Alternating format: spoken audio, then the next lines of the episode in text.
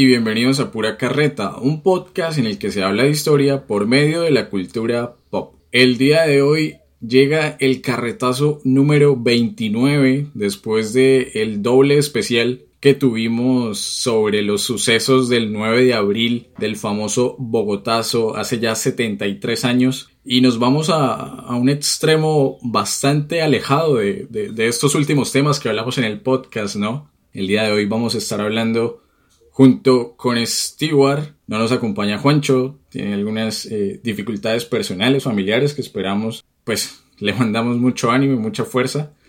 Eh, no entraremos en más detalles. El caso es que hoy nos, nos, acompaña Stewart. ¿Qué más, Stewart? Hombre, Cristian, ¿todo bien? Sí, todo bien aquí. Pues la verdad, bastante emocionado. Es un tema que, pues el del que vamos a hablar hoy que me gusta mucho.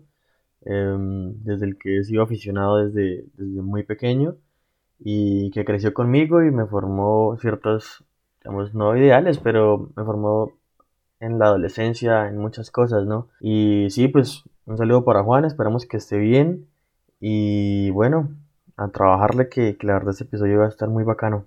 Seguimos nosotros dos aquí en esta ocasión, en este carretazo número 29, que como les estaba diciendo, le vamos a dedicar un tema diametralmente opuesto al Bogotazo. Nos vamos para Francia, para la Francia de los años 90, de los años 2000 para hablar de un anime. Es la primera vez que vamos a hablar de un anime y precisamente no está Juan aquí en el podcast. Una película del año 2003, como lo es Interstellar 5555.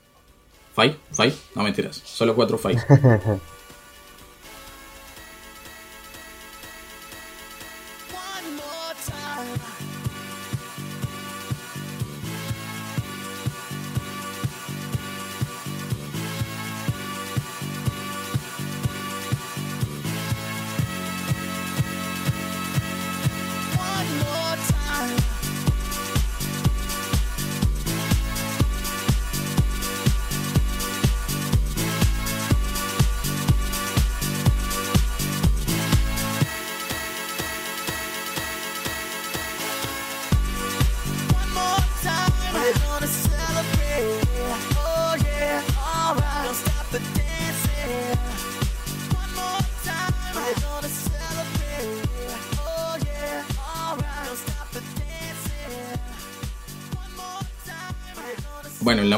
vendría siendo Interstellar, the, Story of the Secret Star System. Una película del año 2003, franco-japonesa, que fue producida por Daft Punk, este grupo de electrónica tan conocido en el mundo en los últimos años. De hecho, 1993, 2021, hace poco se separaron, vamos a estar hablando de eso. Pero también producida por Toei Animation, una de las grandes compañías de animación japonesa, y por un grande como lo es eh, Leiji Matsumoto, conocido por haber trabajado en producciones de anime como Capitán Harlock. No es cualquier estudio de animación el que eh, hizo esta película de Interstellar, Estamos hablando de uno de los grandes estudios de, anime japoneses y creo que el resultado se ve, ¿no? Stewart, un poco para, para empezar a hablar de la película. Eh, tengamos en cuenta, es 2003, ¿no? ¿no? se le puede exigir tampoco bastante. Pero antes de hablar de Daft Punk en sí, que es el, un poco el tema central de pronto y la electrónica, ¿qué, ¿qué impresiones le deja a usted esta película? Que es cortica, ¿no? Una hora.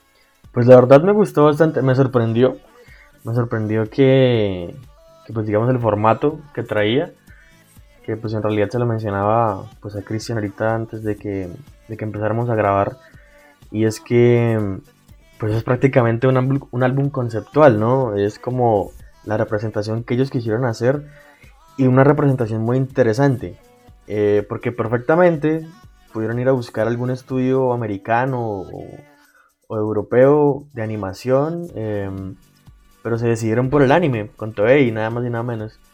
Y en realidad es como un punto de inflexión que uno dice, bueno, realmente eh, a ellos les interesa mucho y, y, que lo hayan hecho con, el, con anime y no con animación americana es súper, súper interesante. O sea, en general me gustó, pues me gustó mucho y igual la película pues se hace pues se hace buena, no es, no es un hueso ni nada, sino pues, en realidad sí me pareció buena de cierta manera. Sí, y es que un poco para, para Daft Punk, eh, este personaje de Matsumoto era, era un héroe de la infancia, o ellos así lo mencionan.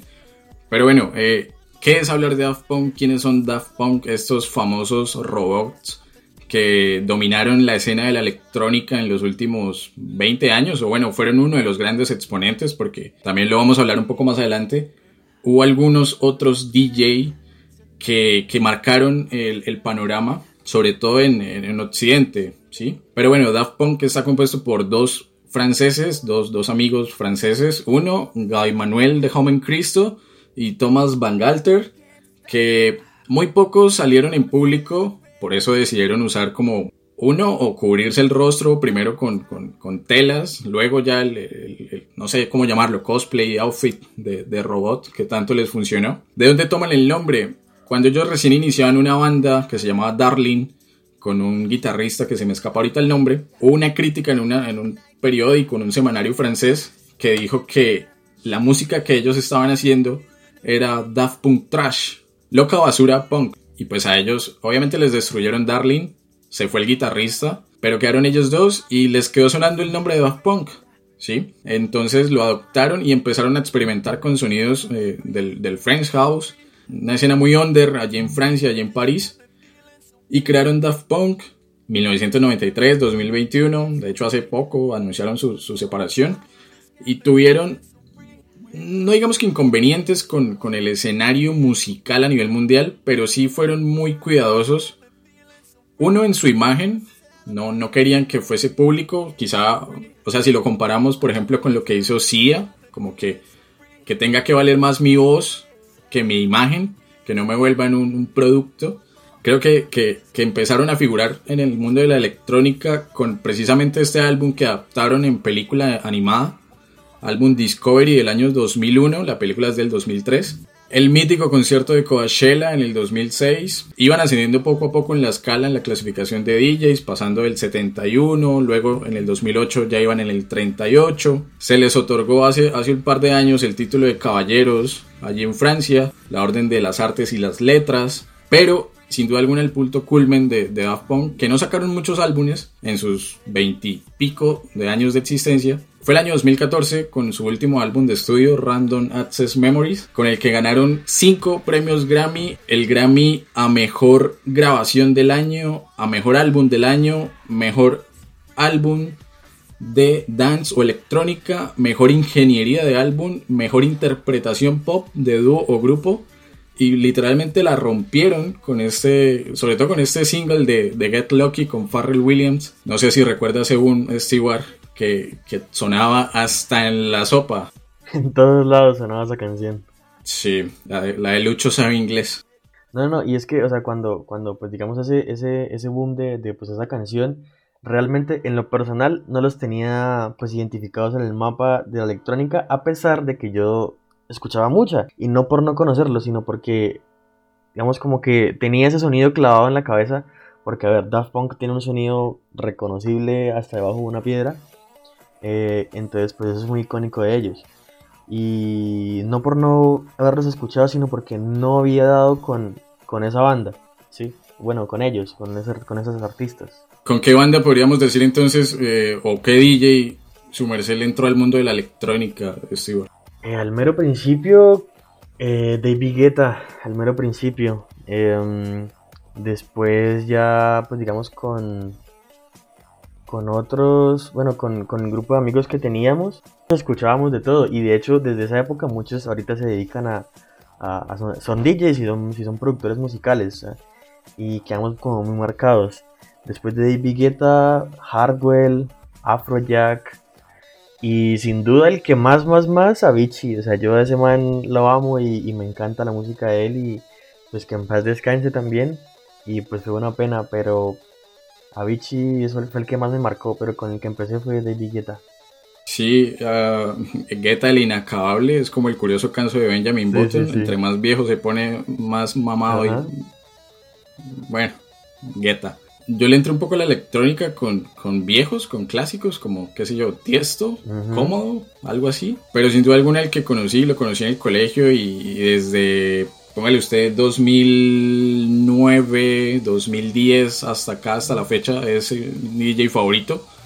Es un canadiense, Joel Zimmerman, más conocido como Dead Mouse. Buenísimo. Eh, ese tipo la, rompe, a mí siempre me ha gustado demasiado, pero también la conocí con, con Daft Punk y desde hace años seguí muchísimo Daft Punk cuando sacaron la película de Tron, la de un nuevo legado en Disney, que ellos hicieron la banda sonora e incluso participaron en la película. Estuve ahí súper pendiente con el último álbum de, de Random Access Memories. Y obviamente la noticia de la separación me pegó duro, durísimo. Eh, yo entré casi que en depresión cuando me enteré que, que, se separaban. También es cierto que hace siete, casi ocho años no, no tenían ninguna colaboración. Bueno, un par que otra, por ejemplo, con The Weeknd. Pero sí estaban alejados de, la escena musical, ¿no? Pero hablando de, de esta película del año 2003, de este variopinto, eh, de esta, sí, animación del álbum Discovery, la sinopsis o la pequeña reseña que podríamos hacer de Interstellar 555 es eh, un grupo de extraterrestres, o sea, de músicos extraterrestres alienígenas secuestrados por un tipo al principio X, los traen a la Tierra, les cambian la identidad y los vuelven un éxito musical aquí en el planeta. Eh, firman con una disquera, conciertos, firmas de autógrafos y un, llamémoslo, no sé, policía espacial. Algún tipo de justiciero misterioso, sí.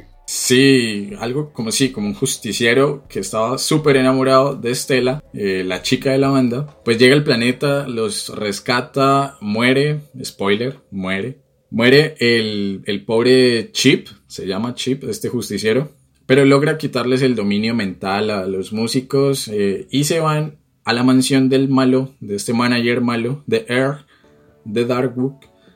Y en la mansión descubren que el tipo, bueno, era como una especie de alquimista súper antiguo, milenario, que había dominado la escena musical, ¿no? Fue el manager de Mozart, creo que de Hendrix también.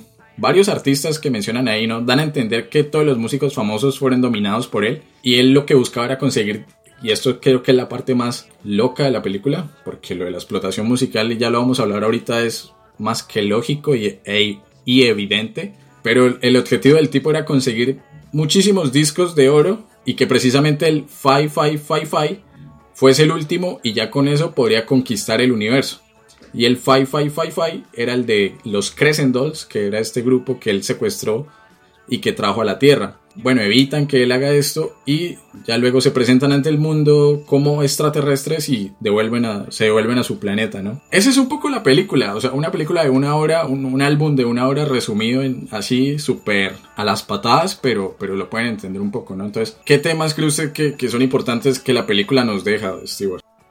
Pues yo creo que a, priori, a priori, em, sin duda, pues la industria musical, el cómo se representa la industria musical, eh, teniendo pues digamos a un avaro y, codicioso em, digamos representante que quiere que quiere pues los 5555 discos para, para dominar el mundo empezando por ahí.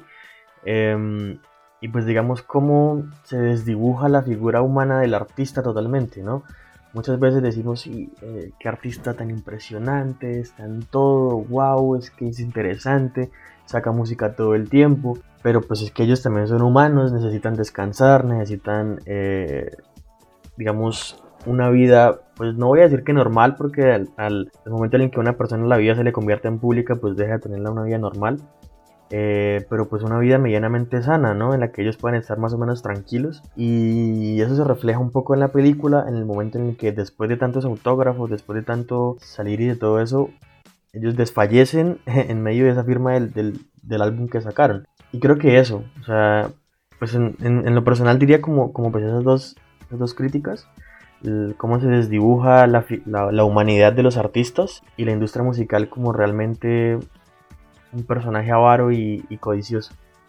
Y no solamente en la música, ¿no? En general en todo el mundo del entretenimiento y, uno le puede meter incluso ahí el deporte también, o sea, las figuras eh, que rompen el estrellato, pues digamos que pierden esa, esa misma humanidad que usted está señalando, Stewart, y, y se entregan prácticamente o a sus managers o a sus compañías que, que dominan los derechos, poco molesto. Igual pasa en la música, ¿no? Con, con las contrataciones, con el tema de las firmas por disqueras, los managers, eh, los, las giras largas que hacen estas, estas bandas, que de hecho lo muestran aquí en la película como los Crescent Dolls salen agotados, más allá de, de, de todo el trajín, obviamente por ser secuestrados, ya no internacionalmente, sino eh, ¿cómo se llamaría? Extraplanetariamente.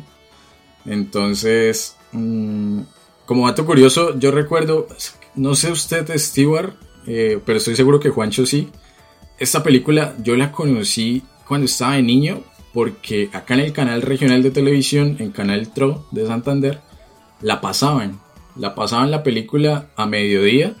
O sea, yo llegaba de, de, que, del colegio, almorzaba y justo la estaban dando. Y era entretenido de ver. Creo que era lo único que veía en ese canal, en ese momento, obviamente. Pero, pero sí tengo como ese recuerdo de que, de que Interstellar la daban en, en, Canal Tro. Si hay más gente que obviamente nos escucha aquí en, en, Bucaramanga, en Santander, de seguro puede compartir la misma, el mismo recuerdo.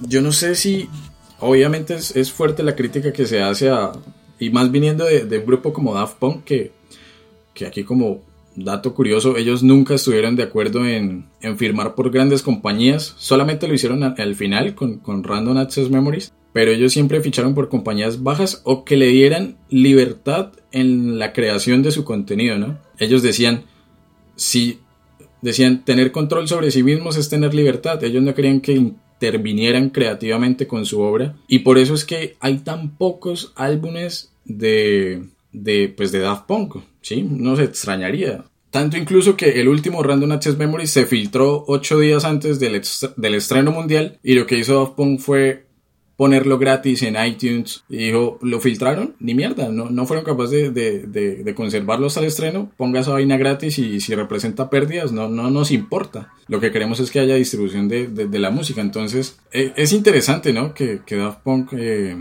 sea obviamente consecuente con lo que está pregonando, ¿no? Y esta crítica a la industria musical.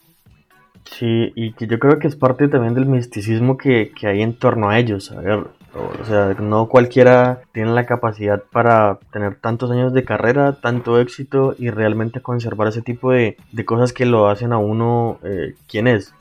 Y, y, pues, o sea, la gente, la gente debería ver este, este video porque pues en realidad es de una persona que sí sabe bastante acerca de la industria y es el, el video que tiene el chombo acerca del postmortem que le hace Daft Punk. Sí, o sea, en realidad el, el que en la estrategia de marketing que él menciona en cuanto a lo que es Daft Punk y a lo que representa no cambió, nunca lo hizo. Sí, y ahorita pues eso es algo que no sabía, lo que Cristian acaba de mencionar. Eh, el que pues digamos se haya filtrado ese, ese, álbum días antes y que dijeran pues ni mierda, o sea, la verdad para todos de una vez, eh, no nos importa perder dinero y, y que igual fue un álbum súper exitoso realmente supongo que ganancias sí. tuvo y de sobra, entonces em, digamos que uno dice, listo, ese misticismo es admirable, o sea, realmente es admirable, porque ¿qué otros artistas hay de esa manera? o que otros artistas cubren su identidad a ese punto. Y pues digamos referencias un poco más antiguas, las que mencionaba usted, eh, Dead Mouse 5, eh, se puede digamos en ese nivel porque en la mayoría de conciertos se usaba eh, la máscara y bueno, no, pero digamos igual hubo identidad y bastante por parte del artista. Y ahorita en lo que en la actualidad representa, eh, yo qué sé, Marshmallow, con un poco menos de impacto obviamente, pero pues digamos que, que realmente es, es, es algo que, que, sí se, que sí tiene un peso importante y que es un ejemplo para otros artistas. Sí, o sea, el asunto no es, eh, digamos, si usted no usa máscara, se está vendiendo a la industria musical, ¿no? Porque obviamente hay artistas que, que pueden ser, tener una imagen pública y, e igual tener una, una crítica hacia, hacia, este, hacia todo este mundo. Pero sí se ha vuelto, y sobre todo en la electrónica, muy común eh, esto de, de, ocultar la identidad, ¿no? Bueno, Supongo que en parte los pioneros fueron Daft Punk, pero sí, Dead Mouse lo hizo, Marshmello. Aquí, pues yo por ejemplo, el, tema de Marshmello aquí en Colombia no lo vi tanto. Pero cuando estuve en México, ah, vida y hueputas y allá aman, literal aman a Marshmello. Camisas, gorras, muñecos, eh, botones, calcomanías. No sé si es que el tipo es tiene herencia mexicana o qué, pero casi que lo idolatran. O sea, literalmente había más cosas de Marshmallow que y aquí va a ser, sonar muy clichésudo, perdón, para la gente que nos escucha desde México. Pero había más cosas de Marshmallow que, el Chavo, que el Chapulino. Sí, no, en serio. Y, sí, clásico. Pero me, me, pareció muy extraño. Es interesante eh, no sé, volviendo un poco a la película, ya hablando de cosas muy particulares, ¿no? Porque, a ver, es, es una película de una hora que no tiene diálogos.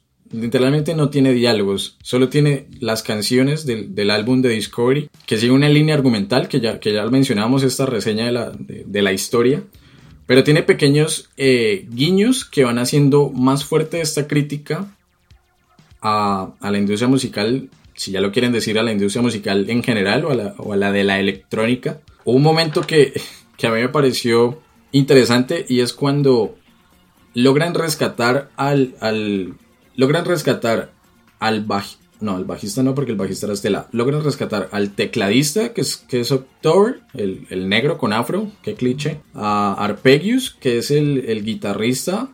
Y a Beryl, que es el, el, baterista.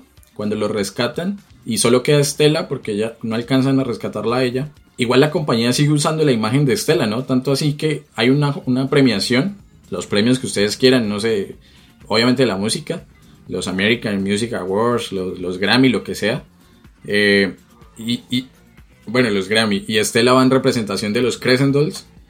Y es curioso porque están nominados y dentro de los nominados está Daft Punk, ¿no? Eh, sí. Quizá era un spoiler de lo, de lo que ellos iban a vivir en el, 2000, en el 2014 sobre todo. No digo que, o usted cómo lo ve, digamos, porque a veces suele pasar, ¿no? Son los premios los que avalan la carrera de alguien. ¿O necesita usted de un éxito que pegue en la radio o en las plataformas de audio, qué sé yo, Spotify, Deezer, iTunes, que pegue? O si no, se lo come el anonimato, a no ser de que o se gane un premio o meta un exitazo. No sé si sea así. Honestamente, no creo que los premios ni las menciones hagan al artista, de cierta manera. Em, digamos que eso le da mucha más imagen publicitaria, mucha más imagen a lo que puede representar el artista, pero no sé, o sea, primero las comparaciones se me hacen, digamos, de cierta manera odiosas entre lo que puede significar un artista y otro. Entonces, no, para mí no necesitan ganar ningún premio. Em, como para que realmente el público diga es un buen artista, es un buen cantante, es un buen DJ, es un buen productor, es un buen... No me parece que sea eh, lo ideal. Y esto, y esto puede aplicar a cualquier tipo de cosas, ¿no? O sea, digamos, la nota no hace un estudiante. Em, ganar mundiales y premios no hacen a, un jugador mejor. Pero lo que digo, o realmente lo hacen más conocido al público, por esto, por esto, por esto, por esto. Eh, pero no creo que sea imprescindible. Y que bueno, o sea, en realidad el, el que incluso ellos hayan mostrado que en, la película, ¿no? Están nominados el mismo Daft Punk y están nominados The Crescent Dolls. Y que gane The Crescent Dolls y que con eso el villano pueda triunfar. Entonces muchas veces uno dice, quien termina ganando es realmente la industria por encima de lo que el artista está ofreciendo, ¿sí? O sea, del talento que pueda tener. Entonces, eh, digamos, yo le inclinaría como, como esa interpretación a mi manera de ver así, porque mm, a veces se premia mucho más el marketing que otra cosa. Y eso sucede no solo en la electrónica, sino en muchos géneros musicales y en la industria musical en general. Sí, totalmente de acuerdo. Sí, no, yo no le añadiría más, soy, completamente de acuerdo con esa postura. Otra de las cosas interesantes que muestra la, película en, esta hora de duración, que la verdad se pasa muy rápido y la película se consigue en YouTube incluso. De pronto sería el tema de, este villano, de este Earth de, de Darkwood, este manager que tiene toda la pinta de ser el, obviamente el villano, o sea, uno lo ve y dice como, ah, puta madre, este es el malo, o sea, físicamente eh, el dibujo es ya muy, lo dirige uno, ¿no? Pensar, este es el, malo. Pero el tipo cuando está en su mansión se ve que tiene un grupo de seguidores y que cuando el tipo está buscando salvar este disco, el, el, el, Fi Fi, y lo pierde en la lava, él se lanza y no le importa si se muere porque lo que necesitaba era ese disco para completar su plan de conquistar el universo. Y así como él se lanza o bueno, cae al vacío, detrás van sus seguidores. No sé si un poco a partir de esto podamos lanzar una reflexión, Stewart, de lo complejos que se han vuelto los fandoms, y aquí ya hablamos no solamente de música, sino en general de, de cine, deporte, eh, y cualquier industria del entretenimiento que exista, porque hemos llegado al punto, o, bueno, estamos en una época, y, qué mejor que hablar, por ejemplo, de, del fandom de Steve sabrá de, de la Liga de la Justicia de Zack Snyder, de, de toda esta campaña para lanzar el Snyder Cut, o de grupos, creo que en la electrónica no los hay tanto, es más con figuras representativas de la música como, a ver, eh, One Direction en su momento, Justin Bieber eh, o estos grupos de K-pop como BTS que tienen una fanática detrás muy impresionante y no está mal, obviamente, pero el problema es cuando parte de esos fandoms llegan a volverse tóxicos al punto de que son ellos los que exigen o, de alguna manera como que avalan el contenido que se está sacando o lo que ellos quieren ver, mejor dicho, o escuchar. No sé si, si estemos entonces en la época en la que ya no importan las decisiones corporativas o precisamente las corporaciones se rindieron y ahora le entregan todo lo que el fandom quiera porque tienen un gran poder de, de movilizar redes sociales o qué sé yo. Yo creo que depende de, de qué tipo de público uno se pueda dirigir porque por lo menos muchos boy bands son armadas no desde el talento, sino, sino desde lo comercial. Mucho K-pop, o sea, siento que por esto en se puede hacer algún tipo de comentario, pero es que es la verdad. Mucho K-pop se arma desde, desde lo comercial y no desde tanto el talento. Que, lo, que después los pelados tengan el talento es otra cosa, y no estoy diciendo que no lo tengan, sino pues hay que ser honestos y hay que ser sinceros con ese tipo de cosas.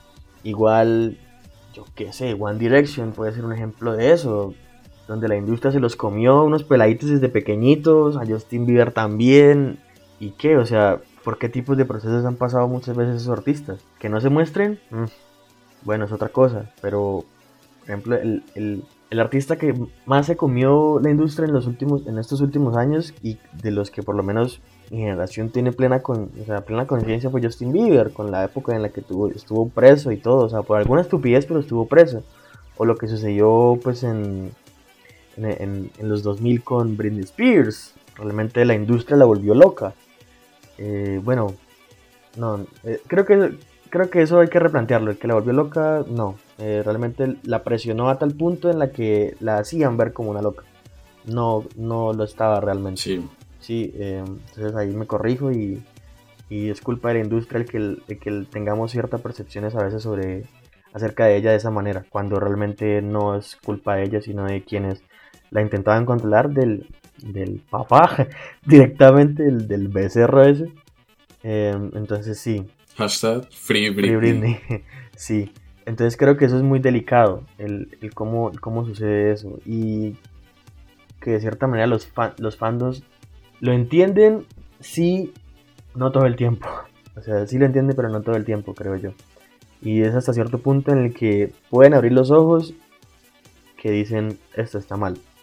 Pero muchos sí son ciegamente fanáticos em, y les pasa lo mismo que sucedió en la película con, los seguidores estos del, del villano. Eh, un fanatismo ciego no es sano ni para el artista al que uno supuestamente apoya, ni siquiera para uno, porque eso genera conflictos y ahorita pues por redes sociales, pero, pero genera conflictos que realmente no tienen ningún sentido. Y eso que no hablamos del fanatismo político, ¿no? Si no, ahí se nos va todavía. la vida. Ese ha tenido desangrado este país durante tanto tiempo que ni mejor dicho.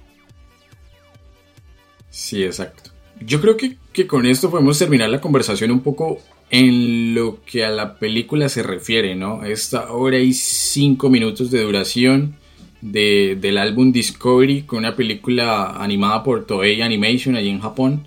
Tiene otro par de guiños, como que por ejemplo los vigilantes de, la disquera en algún momento están viendo un partido de fútbol y preciso el partido es, Francia-Japón, eh, guiño guiño. Pero no sé, obviamente ahorita eh, entraremos como, como, a dar nuestra calificación de, de la película, nuestra habitual calificación. Pero antes de eso, yéndonos a, a un espectro más amplio, hablemos un poco de la electrónica como tal. Y sé que es raro, ¿no? Porque, a ver, como historiadores, de pronto Stibar me, me corregirá, pero, pero nos han dicho, usted como historiador tiene un campo de trabajo tan amplio que puede hacer historia o puede, todo es historizable. Si usted quiere hacer la historia del chicle, puede hacer la historia del chicle. Si, si quiere hacer la historia del jabón rey en Colombia, perfectamente la puede hacer todo es histórico, todo es historizable. Y precisamente la música, y creo que es una de las grandes debilidades, aquí sí ya lanzamos críticas, por ejemplo, a nuestra escuela, a nuestro departamento de historia, son líneas de pronto de historia cultural que no están tan desarrolladas, ¿no? Nosotros seguimos muy vinculados a lo que es historia política, económica, eh, si acaso social, pero no cultural. Y, y, estaría chévere, no sé, porque nosotros somos historiadores y yo me incluyo ahí que seguimos clavados en el siglo, en la colonia o en el siglo XIX, o en eventos clásicos de la, de la historia nacional, como el conflicto armado, como las guerrillas, eh, guerras civiles, que no digo que no sean importantes, sino que, que, no sean eventos y procesos históricos que haya que dejar de estudiar. Obviamente sí, sí, toda historia puede ser revisitada y, y reescrita, obviamente. Siempre aparecen nuevas fuentes, nuevas interpretaciones. Pero, ¿qué tan valioso sería, y aquí ya centrándonos en, la Escuela de Historia de la UIS, que se abrieran nuevos campos, nuevas líneas de investigación, por ejemplo, en historia de la música? Creo que es algo que le hace falta, por ejemplo, a la carrera, ¿no? Sí, sin duda que sí, porque, pues digamos, muchas veces uno a uno le pasa que no sabe ni cómo llegar a, ciertos temas, ni cómo plantear ciertos temas, ni cómo, ni cómo encontrarse en lo que a uno le gustaría, ¿no? Y pues creo que de, esa manera se queda un poco corta la escuela. Digamos, podemos ampliar el espectro un poco más. Desde el desconocimiento, em, digo que puede, digamos, plantearse la educación o la enseñanza de la historia a nivel nacional de una manera diferente. Em, porque bueno, hace unos días, y pues aquí esto es un poco pues más interno, pero pues digamos es para que se hagan la idea, hace unos días en una clase, una profesora nos decía, bueno, prácticamente quiénes han hecho la historia de este país, o quiénes, quiénes son los que más han escrito sobre la historia de este país. Y colombianos no han sido, han sido muchos extranjeros.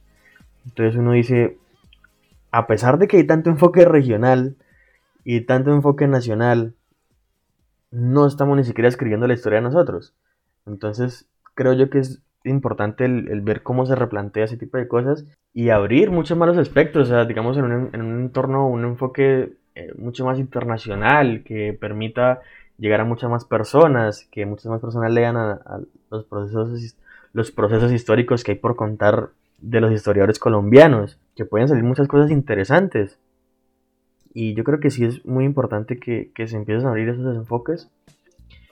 Y no sé, ojalá que pase ahorita que supuestamente están planteando el reformar el pensum de la carrera otra vez. No sé, sería como interesante eso. Y sería una chimba que pongan historia de la música o historia, no sé, del arte. Eh, algo más como esos enfoques.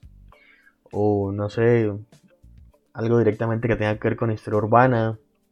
Algo así, sería muy chimba.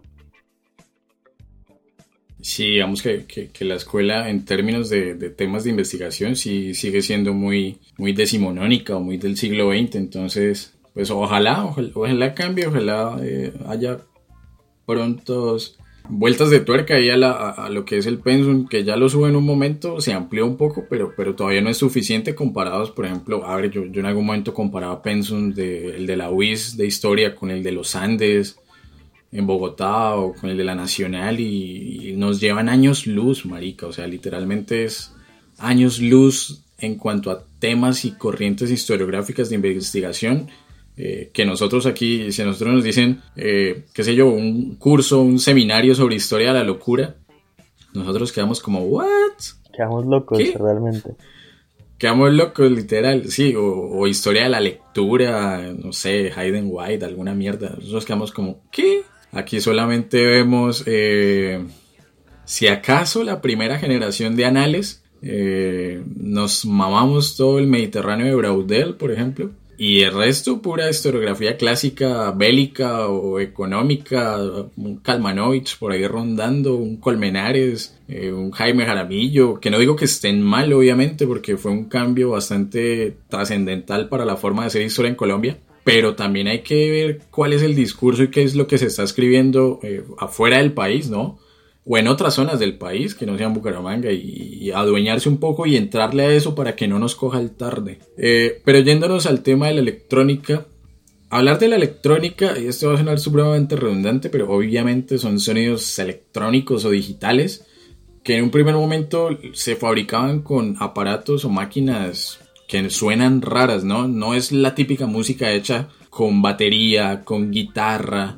Eh, o incluso un elemento tan trascendental como podría ser la voz, ¿no?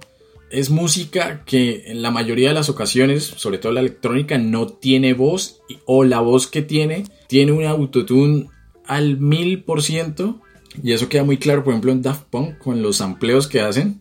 Y esos, esas máquinas, como por ejemplo el, telarmonio, el, órgano Hammond, eh, obviamente la guitarra eléctrica en algún punto, a los que luego se le añadieron algunos eh, instrumentos como el, como el, ordenador o el sintetizador. Y yo creo que aquí le daría paso a, una de las declaraciones que precisamente tiene Daft Punk en el último álbum, en, Random Access Memories, con, uno de los pilares de la música electrónica en Europa, como lo es eh, Giovanni Giorgio. Eh, entonces, escuchamos a Giorgio y seguimos con el episodio.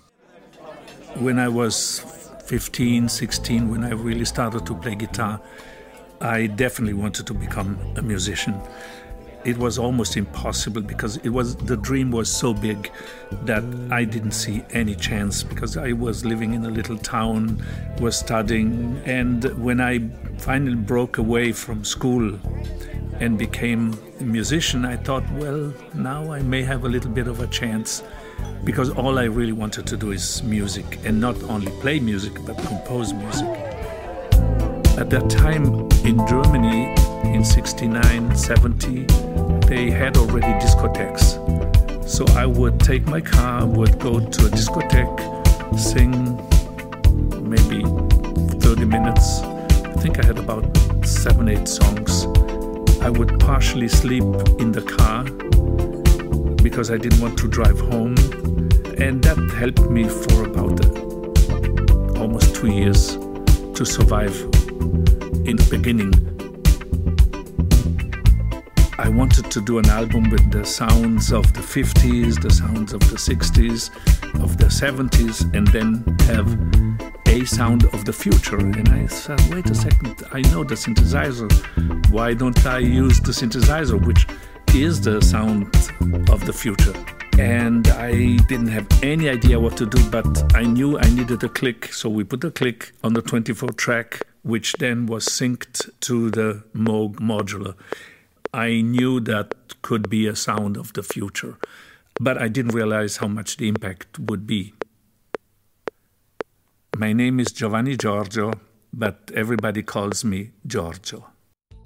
Bueno, una vez eh, habiendo escuchado precisamente lo que dice Giorgio eh, y cómo se abrió camino dentro de la escena under de Europa en bares, discotecas, con el, con el modular o los sintetizadores, eh, digamos que, le, que atrajo a muchos jóvenes, sobre todo que experimentaban con sintetizadores. Por ejemplo, bandas como, como Pink Floyd, como el mismo Deep Pitch Mode, empezaron a, a, meter estos instrumentos en su música y es muy notorio el cambio, ¿no? Pero Stewart, ¿usted qué reacción tiene si yo le digo que nosotros podemos hablar de música electrónica desde finales del 19, principios del 20? Me, me pasó lo mismo cuando, cuando encontré algo sobre eso. O sea, dije como que, ¿cómo Pero tiene sentido. no tiene sentido. Obviamente, a ver, sería absolutamente anacrónico postularlo como exactamente lo mismo y no tiene ningún sentido eso. Pero lo que digo que tiene sentido es que es los comienzos, los instrumentos que empezaron a salir, cómo empezaron a evolucionar. Entonces, no me quedaría tan perdido, pero entonces, Cristian, contémosle a la gente por qué se puede hablar desde, desde algo electrónico desde esa época. Sí, digamos que a inicios del 20 sobre todo hay, una corriente muy importante en Europa que es el, el, futurismo, que uno pensaría que es tardío, uno pensaría que el futurismo viene, qué sé yo, a partir de los 60, los 70, sobre todo con la influencia de películas como la Guerra de las Galaxias o, similares, pero no, o sea, nos vamos por ejemplo al año de 1911 y encontramos manifiestos como el de Francisco Valilla Pratela, en el que se habla de, del manifiesto técnico de la música futurista, o sea, si nosotros en 1911, incluso antes de la Primera Guerra Mundial, encontramos este manifiesto. Yo no me la creo, o sea, si a mí me lo decían antes de, de, investigar para este episodio, yo quedo gringo y digo, esta mierda tiene que ser fake. Y es que precisamente este tipo de manifiestos, a eso yo le podría añadir en, en 1913 el manifiesto de Luigi Rosella de El arte de los ruidos, lo que buscaban era valorar el ruido, y, y un poco lo dijimos al inicio del episodio, dotar de valor artístico y expresivo a sonidos no convencionales o que la mayoría del público podría llamar incluso no musicales, ¿no? Yo creo que una de las grandes transgresiones que tiene la electrónica es que en su mayoría de producciones le quitan la voz, ¿no? Uno podría decir que es música ambiente, pero no, no es música ambiente porque tiene vida propia sin incluso tener voz. Y eso me parece muy valioso y es una de las cosas por las cuales me gusta tanto, tanto, tanto la electrónica. Lo que querían hacer tipos como, como Pratela o como Rosella era sacar un poco la esencia musical de las masas, de las fábricas, de los trenes, de los transatlánticos. Además, en una época en la que las máquinas empezaban a dominar, esto lo hablamos por ejemplo en el episodio sobre, sobre tiempos modernos, y en el que la electricidad se volvía el eje fundamental de la vida cotidiana eh, en el mundo entero. Obviamente con, con algunas... Eh, con algunos desfases, ¿no? Aquí en Colombia hay regiones que todavía no tienen electricidad, bueno, eh, no, hablaremos de eso, pero dejamos la anotación. Y bueno, un fenómeno que, que se fue transformando, empezó en, 19, en la década de, empezando el siglo XX, perdón, 50, 60, 70, llega el apogeo del sintetizador, el más famoso, como ya lo dijo Giorgio, es el Mock Modular. Bandas de rock que ya empiezan a usarlo también, ya las mencionamos. Pink Floyd, Depeche Mode también, Genesis, Lake Palmer, Vangelis también. No sé, sí, yo creo que usted tiene un poco más de dominio sobre, sobre la transformación precisamente de esta herencia electrónica futurista en los años 90, en los, en los 2000. Sí, digamos que como, como para empezar a, mencionar un poco de eso y pues digamos metiéndome un poco en lo que mencionaba, es que realmente para mí la electrónica es absolutamente lo contrario a música ambiente. Es una música que, que todo el tiempo lo, bueno, no voy a decir incita porque pues digamos no hay como alguna intención explícita en la música, pero sin embargo es una música que uno todo el tiempo lo puede mantener activo. Y digamos que ese fue el problema que empezó a suceder en Europa para los años de los 80 y de los 90 cuando la electrónica era tan underground. Sí, o sea, digamos en los raves que se hacían. Supongo que la gente que está aquí sabe que es un rave, ¿no? es una fiesta clandestina, es una fiesta pues, llena de drogas, como, como literalmente cualquier otra fiesta. Em, sí. Una fiesta llena de, llena de drogas, clandestina, eh, en fin, donde se tocaba música electrónica para esa época. Em, entonces, hoy pues los raves se pueden relacionar un poco más a lo que es el techno, pero pues para esa época era la mera, mera electrónica de la base y desde abajo. Entonces uno dice, bueno, con el surgimiento de todos estos instrumentos electrónicos, como que realmente plantea un cambio. Incluso ahí podemos mencionar que, que es cuando, cuando Daft Punk hace el, el shift en decidir cambiar de música de rock a lo que fue a lo que son hoy en día y el legado que dejan hoy en día en la electrónica. Entonces, el plantear eso, digamos esos cambios, primero fue un problema de digamos social en cuanto a lo, en cuanto a lo, delictivo que se veía el consumo de drogas. Entonces, todo el tiempo estaba lleno, pues, digamos, de policías, de, de, altercados en los que se veían involucradas las personas que asistían a estos raves. Y ya para los 90 fue cuando empezó, pues digamos, a, salir un poco más a la luz, eh, temas un poco más comerciales, en los que uno dice, bueno, ¿qué es esto? O sea, realmente se está presentando como algo nuevo hacia el mundo, hacia lo que se puede vender, hacia lo que se puede comercializar en masa. Pues que digamos termina siendo dañino para cualquier tipo de industria que, se empieza a consumir en masa. Entonces, el momento en el que la electrónica se empieza a presentar al mundo con temas mucho más comerciales, eh, realmente es una industria que, que se le ve proyección. Entonces, por eso es que cuando se da el cambio de los 90 a los 2000, es cuando ese boom se hace impresionantemente mediático. Entonces, digamos, uno en qué artistas puede ver reflejado ese boom que, hay en los 2000, ¿no? Pues primero obviamente con Daft Punk, el, más conocido de todos, tenemos como de toda esa, toda esa camada. Eh, Roger Sánchez, David Guetta empezó como a surgir para esas épocas. Tiesto, Armin Van Buren, que incluso, bueno, yo los, yo los, yo los alcancé a escuchar cuando, cuando estaba en mi adolescencia, que ya para esa época eran, mejor dicho, incluso puedo, se puede mencionar aquí a lo que fue pues el, la agrupación esta Swiss House Mafia, que realmente tienen un peso importante dentro de la industria. Entonces digamos que cuando de los 90 se hace la transición a los 2000 es cuando despega comercialmente en los 90 se presenta hacia el, hacia el público en general, hacia el mundo. Y que realmente sale de Europa, porque en Europa es donde uno dice que está como la, como la base fundamental de muchos de esos artistas. Si uno se pone a mirar, muchos son de Suecia, muchos son de Países Bajos, eh, muchos son incluso algún, algún belga. Eh, entonces eh, tiene mucho sentido en el que para la época, porque cuando, si yo les estoy hablando de que para los 2010 fue cuando yo lo empecé a escuchar y que pues teniendo en cuenta de que ellos son, digamos, unos 10, 15 años mayores que yo, ellos vivieron cuando, o sea, digamos, ellos tenían conciencia cuando empezaron a, a, verse en los 90 lo que iba a empezar a hacer la música electrónica. Entonces, em, después fue cuando se americanizó también. Entonces, Steve Aoki llegó en los 2010 y varios artistas que uno puede, digamos, como, como identificar de Norteamérica. Pero para esa época de los 2000 al 2010 surgió el boom mediático y del 2010 en adelante fue el acabose, fue realmente la época en la que más valor comercial tenía, em, con artistas como Avicii, eh, el que les mencionaba Steve Aoki, lo que fue el final de Swiss House Mafia, Calvin Harris, Afrojack, Hardwell, eh, Nicky Romero, Martin Garrix, Skrillex y algún otro que se pueda mencionar.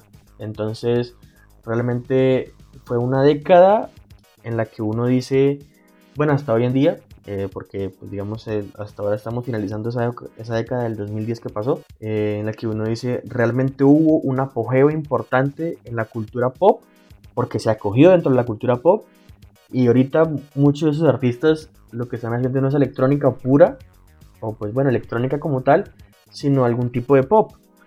Y pues bueno, creo que en eso queda en lo que realmente uno puede medio identificar de la, de la industria más o menos desde los 90 hacia acá un poco. Yo creo que el tipo que el tipo que la supo hacer un poco para meterse a esa electrónica comercial, creo que el mayor ejemplo es Calvin Harris. O sea, el tipo empezó siendo muy eh, under. Me acuerdo, por ejemplo, de una canción como The Girls. Pero ya uno escucha ahorita a Calvin Harris y hace colaboraciones hasta con hasta con la Tigresa del Oriente hace colaboraciones. O sea, el tipo sabe que, son los fit precisamente lo que le dan mayor visibilidad. Porque obviamente no es que Calvin salga cantando. En alguna que otra ocasión sale cantando y es un desastre, pero, pero colaboraciones, tuvo colaboraciones con, con Rihanna, si no estoy mal, con, con resto de gente, con, con Dualipa también. Entonces, digamos que, que ha sabido meterse o mimetizarse en, esos artistas que como solistas tienen un éxito grande, me pego un poco a eso con colaboraciones y eso hace que las otras producciones que yo tengo individuales adquieran más valor. Pero Stewart, no hablamos de la DJ más importante que ha habido y ha existido en este planeta. ¿Sí sabe cuál es? Por favor, no diga Natalia París. DJ Natalia París. Ay, no sabe. No. Sin palabras. Un poco, un poco para allá va el comentario, ¿no? Ahora cualquier pendejo que maneja un, una, ¿cómo se llama? Un, una mesa, una de, mesa de, mezcla, eh, ya se cree DJ y se pone, y se pone el audífono, porque, ojito, ¿no? Se pone un audífono bien y el otro atrás o adelante y ya con eso, DJ, no sé qué más. Eh, creo que el caso de Natalia París es sumamente representativo para todo lo que no es la electrónica, ¿no? Sin duda.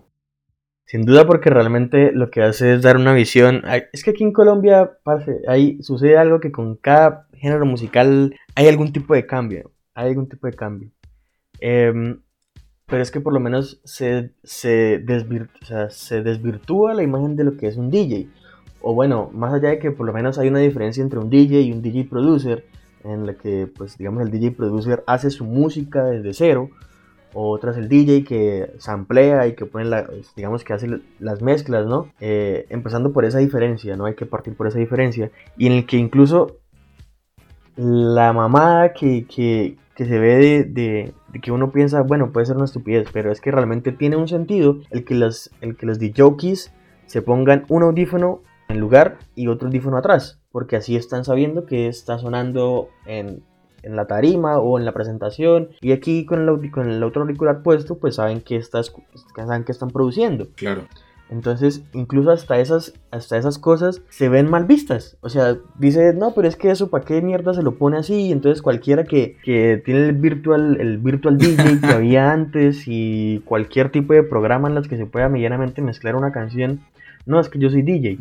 Cuando eso realmente requiere un trabajo impresionante, horas de dedicación, producción, estudio, porque no es un mundo económico el dedicarse a eso. Sí, es un mundo supremamente costoso. Entonces, creo que es totalmente la desvirtuación de, lo que es el DJ esa vieja. Aquí recordando un poco y, siendo un poco sincero con, los oyentes, hay una película en Netflix, no sé si Steve la ha visto, que es con Zac Efron, que es sobre electrónica, no, no sé cómo se llama. Eh, no me acuerdo, se me escapa el nombre. Eh, yo tampoco, yo tampoco. Pero me la vi porque pues, es electrónica. A ver, si uno quiere ver películas sobre electrónica, eh, se me ocurre, ah, bueno, donde hayan buenos temas de electrónica, Proyecto X, con, con Steve Aoki. Eh, pero en esa película en la que está Zac Efron, me acuerdo que hay una parte en la que dicen, el oficio de DJ es tan complejo que las mezclas que usted está haciendo muchas veces se piensan en el, con intención de que el ritmo se, se adecue a, los latidos del corazón y lleguen a, una, a un estándar en el que el ritmo y los latidos se sincronizan y eso hace que uno la disfrute más y se enganche más a la música electrónica. O sea, no es ponerse a mezclar cualquier emisora de barrio. O sea, lo que dice usted, sí, bueno, eso tiene una ciencia. A mí eso de, que tienen que sincronizarla un poco con los latidos del corazón un poco acelerados, creo que es hasta 100. A mí eso me, voló la cabeza, me, me estalló y dije, mierda, esos tipos así sea que se metan en un estudio con un PC y con, con, una tabla de mezcla, tienen un trabajo encima tremendo. Sí, y que muchas veces uno no lo ve, porque, porque bueno, digamos que la gente, la gente puede identificar medianamente el trabajo del artista en la cantidad de producciones que tiene, o sea, comerciales, ¿no?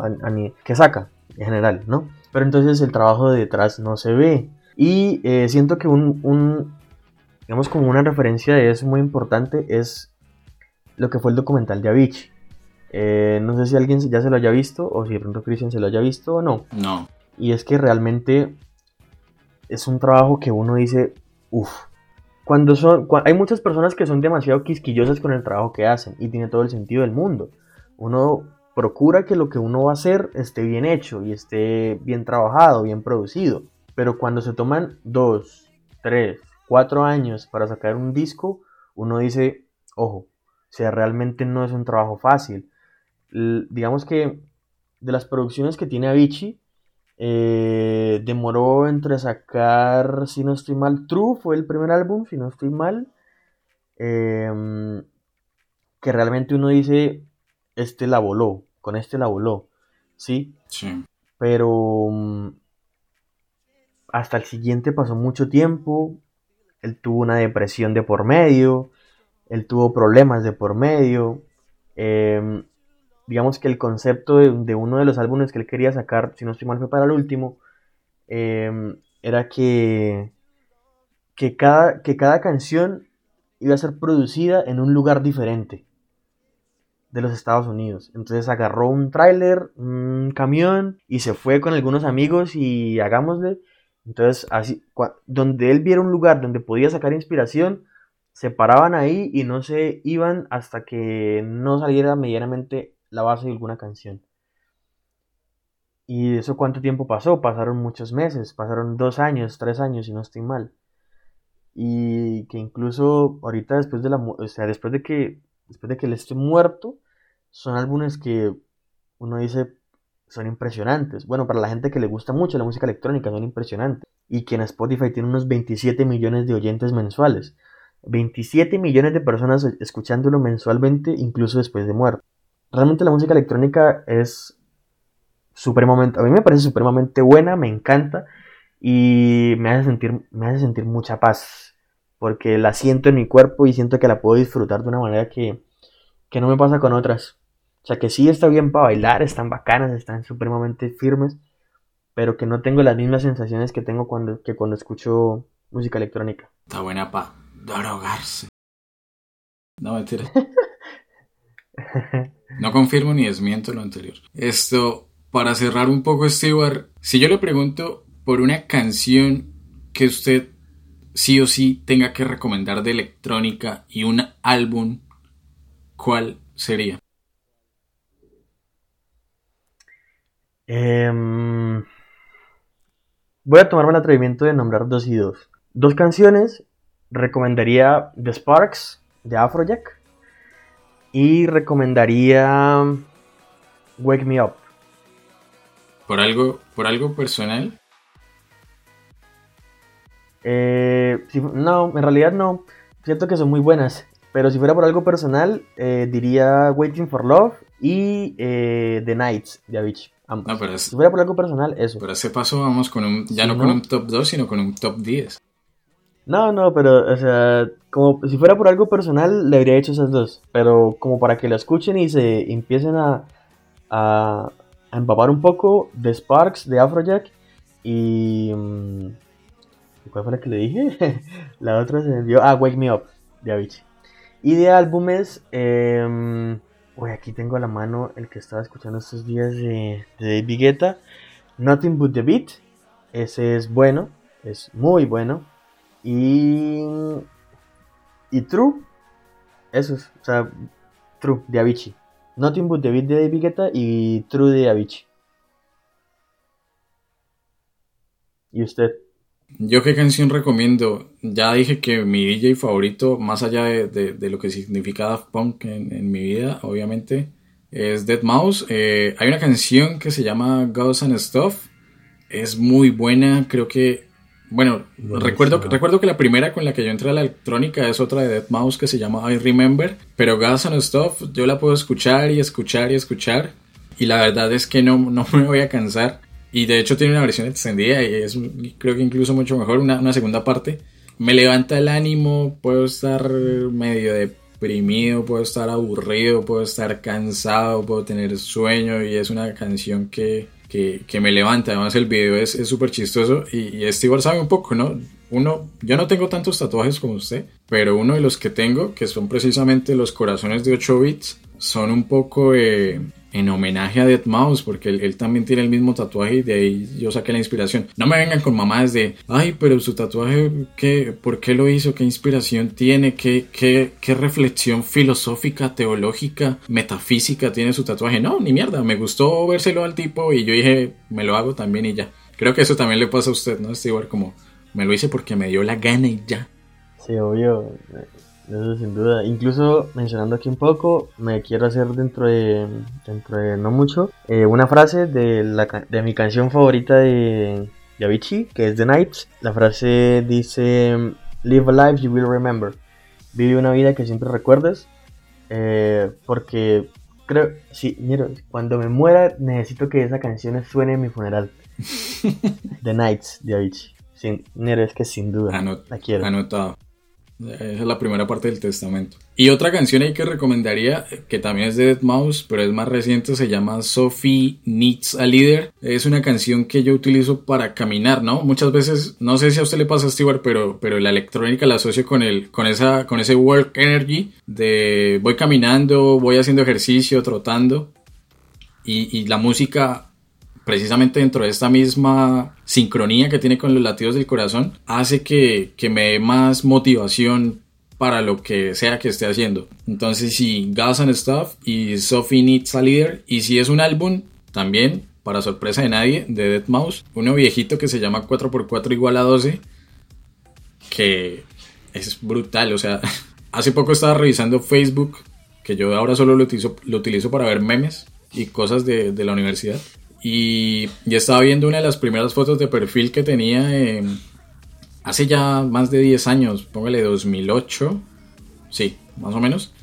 Y era, y era precisamente esa portada de álbum. Y yo quedé como, ve, qué curioso. Entonces, sí, para sorpresa de nadie, Dead Mouse. Y yéndonos ya al final del, del episodio Stewart y calificando esta película Interstellar 5555 entonces, de 0 a 5, como es costumbre, la calificación universitaria para esta película de Daft Punk del año 2003. Bueno, película indirecta de Daft Punk porque es de un álbum, ya dijimos, de Discovery. Ellos tienen una película real, un live action puede decirse, que es Electroma.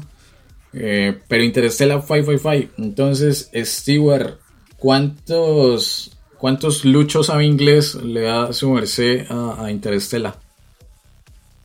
Eh, yo le doy un 4 5. 4 5, la verdad, sí. 4,5 luchos sabe inglés. Y en lo personal, ¿cuántos sampleos le doy a, a? Eh, es electrónica y aquí voy a hacer lo más subjetivo y lo más vale huevo que hay en el mundo. Es Daft Punk. A mí me dolió en el alma que se hayan separado pero igual amo su música, sus, álbumes, sus sencillos, incluso el de Get Lucky, así, así sea más repetitivo que, la madre. Me gusta muchísimo y, la película de por sí es buena.